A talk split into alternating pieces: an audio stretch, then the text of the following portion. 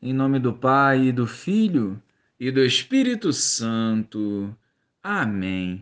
Bom dia, Jesus. Liberta-nos do egoísmo e da vaidade que nos afasta da tua presença. Preencha os nossos corações com a tua paz, para que através da tua palavra produzamos os frutos conforme a vossa vontade. Amém. Naquele tempo, enquanto Jesus subia para Jerusalém, ele tomou os doze discípulos à parte e, durante a caminhada, lhes disse: Eis que estamos subindo para Jerusalém, e o filho do homem será entregue aos sumos sacerdotes e aos mestres da lei. Eles o condenarão à morte e o entregarão aos pagãos para zombarem dele, para flagelá-lo e crucificá-lo. Mas no terceiro dia ressuscitará.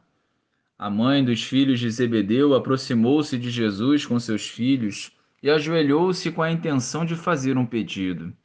Jesus perguntou: Que queres? Ela respondeu: Manda que estes meus dois filhos se sentem no teu reino, um à tua direita e outro à tua esquerda. Jesus então respondeu-lhes: Não sabeis o que estáis pedindo? Por acaso podeis beber o cálice que eu vou beber? Eles responderam: Podemos. Então Jesus lhes disse: De fato, vós bebereis do meu cálice, mas não depende de mim conceder o lugar à minha direita ou à minha esquerda. Meu Pai é quem dará esses lugares àqueles para os quais ele os preparou. Quando os outros dez discípulos ouviram isso, ficaram irritados contra os dois irmãos.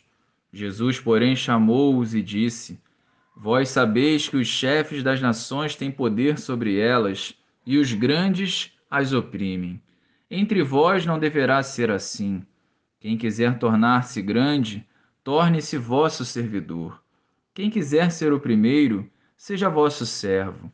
Pois o Filho do Homem não veio para ser servido, mas para servir e dar a sua vida como resgate em favor de muitos. Louvado seja o nosso Senhor Jesus Cristo, para sempre seja louvado.